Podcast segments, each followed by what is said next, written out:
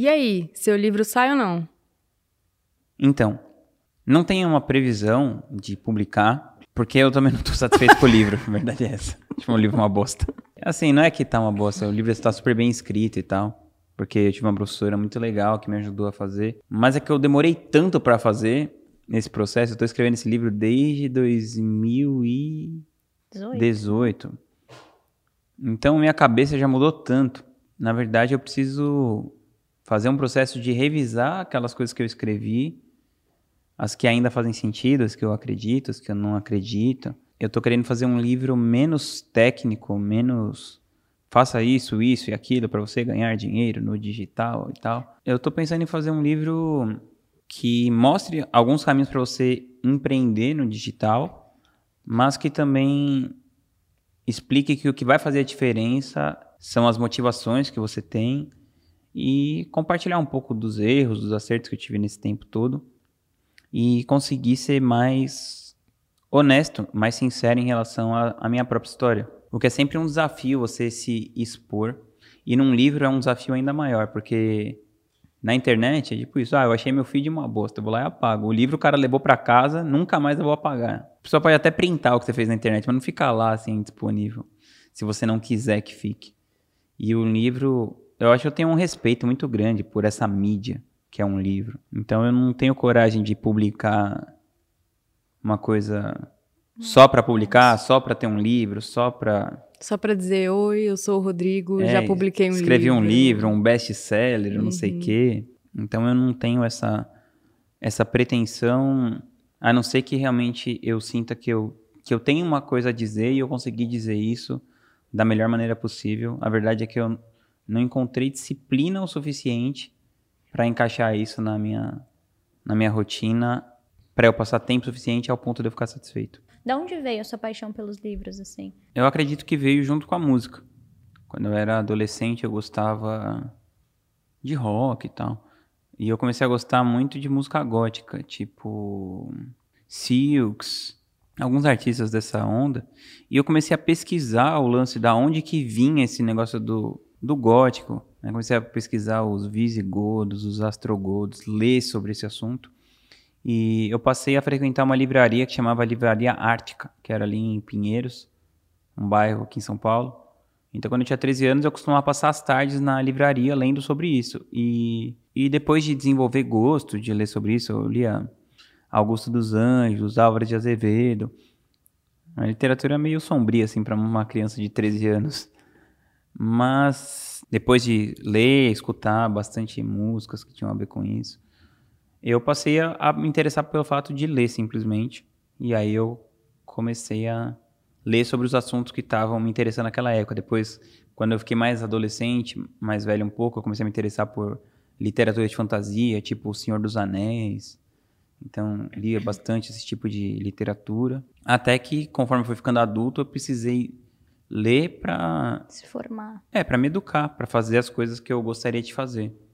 Então esses assuntos, tipo marketing, negócios, e eu não parei mais. Na época que você lia ficção, você tinha alguém para compartilhar assim ou você era um leitor solitário? Não, totalmente solitário. Total, de ninguém, nem da sua família, amigo. E hoje, você tem alguém para compartilhar as coisas que você lê? Eu gosto muito de estar sozinho, então eu acho que o, o trabalho já me obriga a ficar convivendo muito com pessoas, mais do que eu conviveria normalmente. Não me obriga, não, é, não tem obrigação nenhuma, na verdade, mas faz parte do trabalho conviver com bastante gente. Então, a literatura, que é uma conversa sua com o autor, onde você exercita essa coisa de escutar, porque você não precisa ficar pensando no que você vai responder a cada coisa que o autor está provocando em você, ou a autora. Então, não tenho essa, essa necessidade. Aí, eventualmente, quando eu encontro alguém, eu falo, olha, esse livro é do caralho e tal. Mas, mas no dia a dia, assim, eu, eu gosto mais de ficar na minha mesmo. Às vezes eu tenho um sentimento de que o livro me lê, o livro conversa comigo. Às vezes eu tenho o sentimento de que eu precisava ler exatamente aquilo naquele momento. Pode ser um livro completamente aleatório. Você lembra de algum livro que te despertou esse sentimento assim? Que te salvou de, de algum sentimento ruim? Ou que te motivou Você lembra de algum Uhum. livro? Ah, tem alguns livros que eu leio com uma certa frequência. Então, O Ego é o Inimigo, do Ryan Holiday, é um livro que eu leio sempre eu sempre me identifico. Com coisas do tipo, dar importância demais a si mesmo, você achar que você é muito importante, então você não pode errar, e aí você fica se culpando. E toda vez que eu leio, eu, eu me vejo nesses exemplos, como a história, por exemplo, da Catherine Graham, que ela herdou o Washington Post. Isso faz muito tempo. Era uma época que a sociedade era muito mais machista do que era hoje, então ela, ela herdou o jornal, mas quem tocava o jornal era o marido dela. E o marido dela se suicidou. E ela era uma socialite que não tinha nenhuma pretensão de tocar negócio nenhum. E caiu aquele jornal gigante para ela tomar conta e tal, né? Para ela dirigir aquele jornal. E ela era uma mulher, mãe de três filhos, que o marido ti- tinha se suicidado. Bom, ela podia simplesmente vender aquilo e continuar sendo uma socialite. Mas ela decidiu é, fazer o que era a coisa que ela acreditava que é o certo. Por mais que isso não fosse confortável, por mais que isso não fosse legal, por mais que isso. várias coisas. E, bom, ela chegou num ponto que ela publicou uma documentação sobre o governo americano que derrubou uma administração nos Estados Unidos, ganhou o prêmio mais importante do jornalismo e o jornal dela que quase chegou a falir por tanta pressão do governo, de vários de inimigos e tal.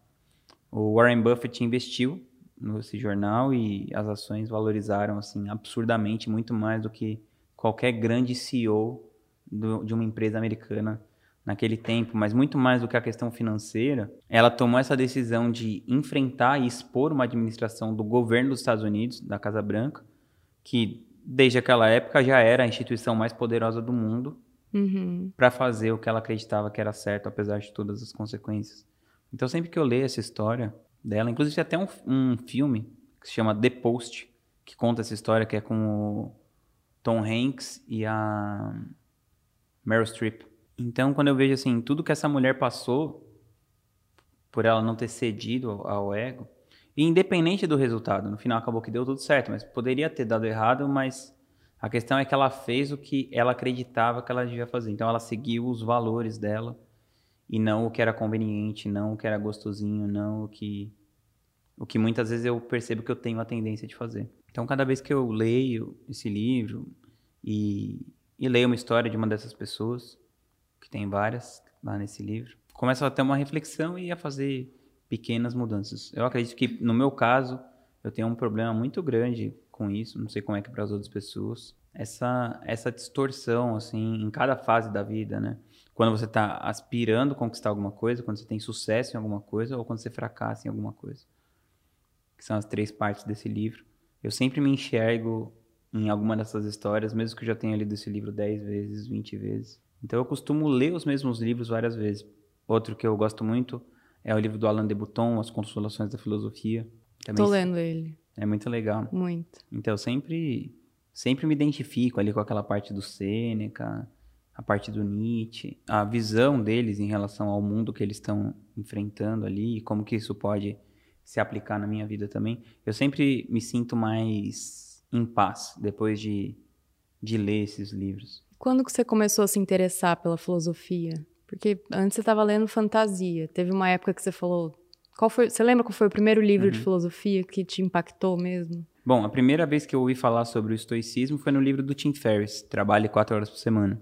E o Tim Ferriss, ele tinha um e-book gratuito que chamava Tal of Seneca, que tinha algumas lições dos livros do Seneca.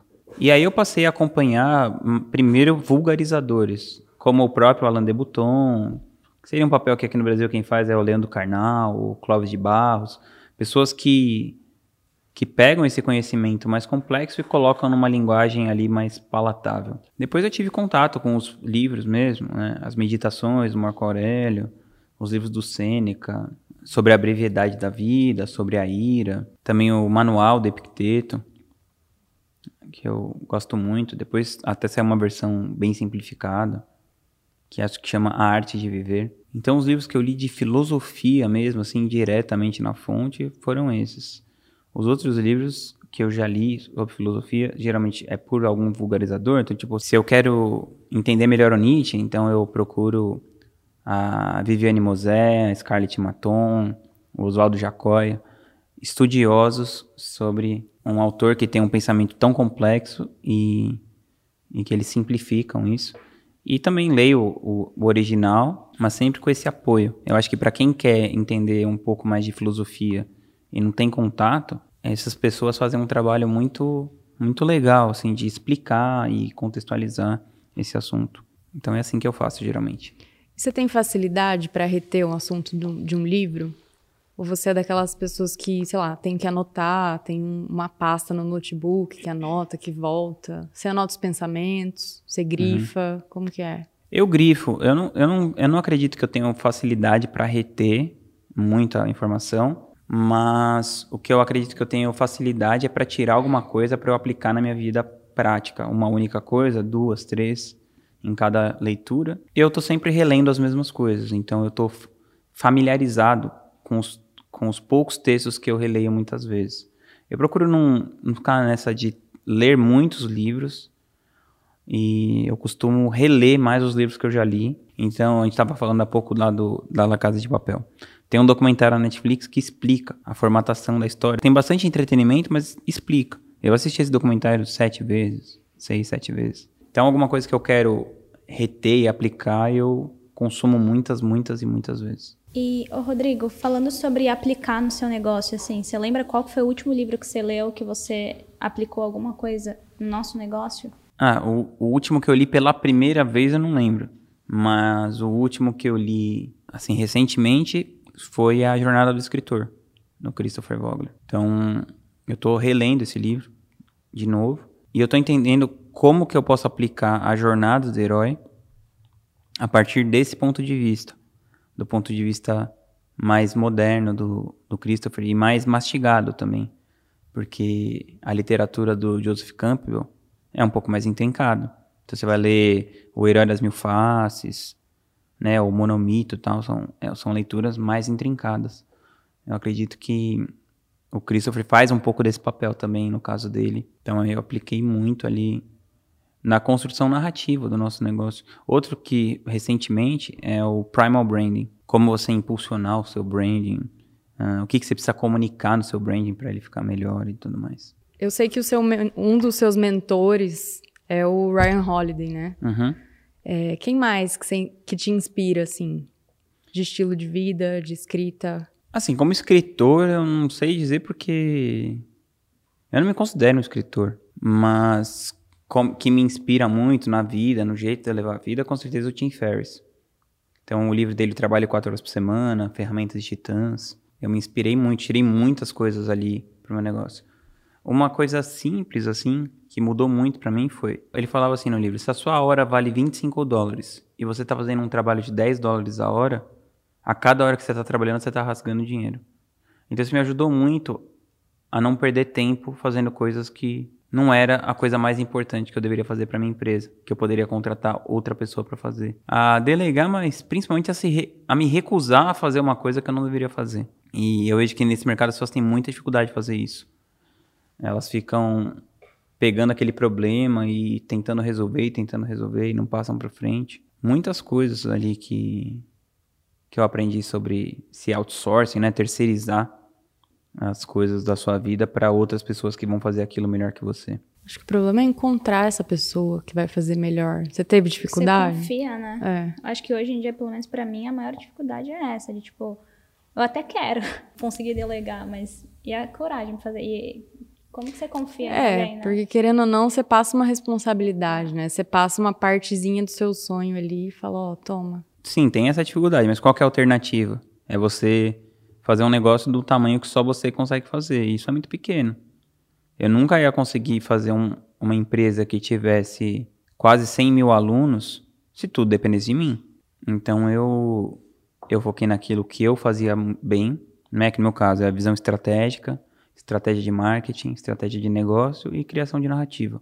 Contratação de pessoas por um tempo, até que eu coloquei uma pessoa que eu acredito que contrate melhor do que eu.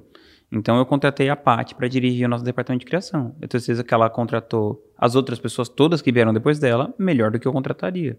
Porque ela entende mais desse assunto do que eu. O Lucas para fazer a gestão do negócio, ele faz isso melhor do que eu. Ah, Eu acredito que sim. Agora você fala, ah, mas e a dificuldade de você encontrar essa pessoa? Claro que é difícil. Como qualquer coisa que vale a pena na vida é difícil. Né? Você não vai casar com a primeira pessoa que você beijar na boca. A mesma coisa, para eu ter 80 pessoas lá hoje, quando eu tô gravando esse vídeo aqui, passaram centenas de pessoas lá. Até ficar essas 80, e nem sei se essas 80 são todas boas de verdade. Talvez tenha 30, 40 que sejam boas, as outras estão encostadas. Nem sei, pra te falar a verdade, porque eu não tô tão perto nessa gestão da cultura, do negócio e tal. Eu tô mais focado em criar. E você acha livro de ficção importante? Eu acho muito legal. É, acho que para você formar a sua escrita, se você quer escrever, é melhor você ler ficção. Porque as- a- os livros de ficção são, de um ponto de vista literário, muito melhor escritos. Eu gosto muito dos livros do Hemingway, né? Como O Velho Mar, Paris é uma Festa. Eu gosto do Hemingway porque ele só escreve aquilo que precisa. né? Ele não fica... Sim. Ele, ele sempre resiste aquele floreamento desnecessário. Então eu gosto muito. Livros de ficção, eles, eles ativam muito minha criatividade, a minha imaginação, né? Einstein dizia, a imaginação é mais importante que conhecimento. Uhum. Você concorda? Você acha que você adquiriu mais criatividade, mais... Você é um artista, né? Então, você acha que os livros te, te alavancaram ainda mais? Concordo, porque a ficção, como não tem o compromisso com a realidade, mesmo que seja inspirado na realidade, ela, ela abre uma possibilidade de fantasia, de você fantasiar sobre as coisas, você sonhar sobre as coisas. Então eu acredito que sim, que o livro abre essa porta da imaginação e com uma profundidade que a gente está perdendo a cada dia mais. Porque para você sentir isso que você está falando, você tem que passar horas ali sentado lendo um livro. Hoje em dia as pessoas não conseguem assistir um episódio de uma série sem ter um second screen. As pessoas, e eu tô me incluindo nas pessoas, tá? Não tô falando das pessoas e eu não tô lá lendo na montanha. Tô falando das pessoas e me incluindo nisso. Mas eu acho que é uma coisa que vale a pena ser retomada. Mas você acha que essa coisa do, do digital tem atrapalhado, assim, é, essa questão da leitura? Tudo. Porque, por exemplo, na própria gratitude, né? é, eu sempre fico, ah, o que, que eu posso ver, o que, que eu posso estudar? A- a- além de você, a única pessoa que... Uma vez eu tava falando com o Lucas, ele, meu, Ju, eu vou te fazer uma lista de 10 livros pra você ler. Foi a única pessoa, assim, que eu já conversei no Egrat que me indicou livros pra ler, né? Hoje em dia, ah, é curso de sei lá o quê, curso de sei lá o quê, e Instagram, e... blá, blá. Você acha que isso tem prejudicado? Como que você vê isso? Não, eu acho que uma coisa não substitui a outra. Um livro não substitui um curso, um curso não substitui um livro.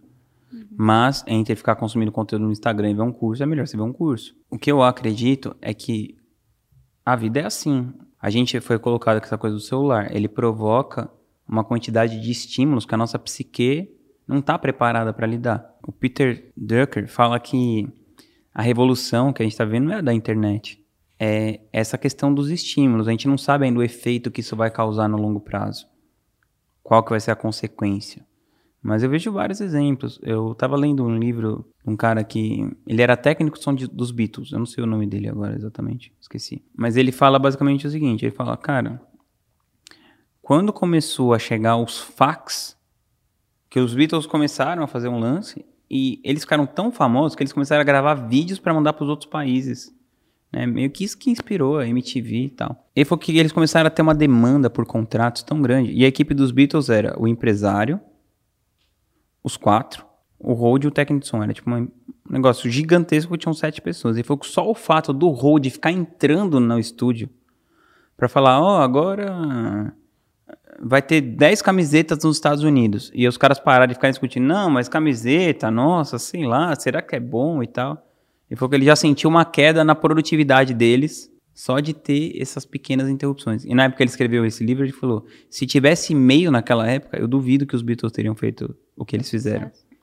E-mail, né? Na época que esse livro foi- escrito, o cara tava de e-mail. Imagina as redes sociais. Então eu tenho uma tendência de acreditar que limitar o consumo disso é muito saudável para desenvolver a sua criatividade. E eu também vejo que isso é muito mais forte em alguns países do que em outros. Isso é uma das coisas que mais me faz ter vontade de morar em outro país. Você vai num restaurante aqui, é super normal você ver um casal e os dois estarem mexendo no celular. sei lá, eu já fui algumas vezes assim na França, uma pessoa pega o celular, a outra fala, meu, o que você tá fazendo? É uma puta falta de educação, assim. Uhum. Tava conversando com o Ícaro de Carvalho, e ele falou, cara, a melhor coisa que eu fiz na minha vida foi treinar três vezes por dia, porque aí são três horas por dia que eu não encosto no celular, porque não tenho como lutar jiu-jitsu e- ou atirar, ou sei lá o que, e ficar mexendo no celular. Então, encontra essas atividades, né? Como eu tava falando da jardinagem, coisas que te tiram do celular, né? É, eu aprendi isso com o Ryan Holiday. Eu fiz o desafio de 15 dias dele do estoicismo. E eu vou te perguntar uma pergunta que ele indicou lá para fazer para as pessoas que você admira. Uhum. É, qual livro mudou sua vida? Me indica um livro que mudou sua vida. Ah, eu acredito que As Consolações da Filosofia é dos meus preferidos mesmo. Porque ela te dá uma visão heterogênea de vários filósofos. E aí você pode escolher se aprofundar em alguma coisa ou em outra. E o Alan de Botton, ele é um cara muito legal porque ele escreve de uma maneira que também dá um pouco de entretenimento. Né? Aquelas Sim. pequenas piadinhas, assim, né? É meio tio do pavê, mas te dá vontade de continuar lendo, não é muito maçante. Então eu acredito que você pode, você pega um livro dele, você pode tirar uma inspiração do Schopenhauer, uma inspiração do Nietzsche, uma outra inspiração do Sêneca, uma outra do Epicuro, uma outra do Sócrates. Então é, é muito legal. Eu, eu, se eu vou citar um, agora eu citaria esse.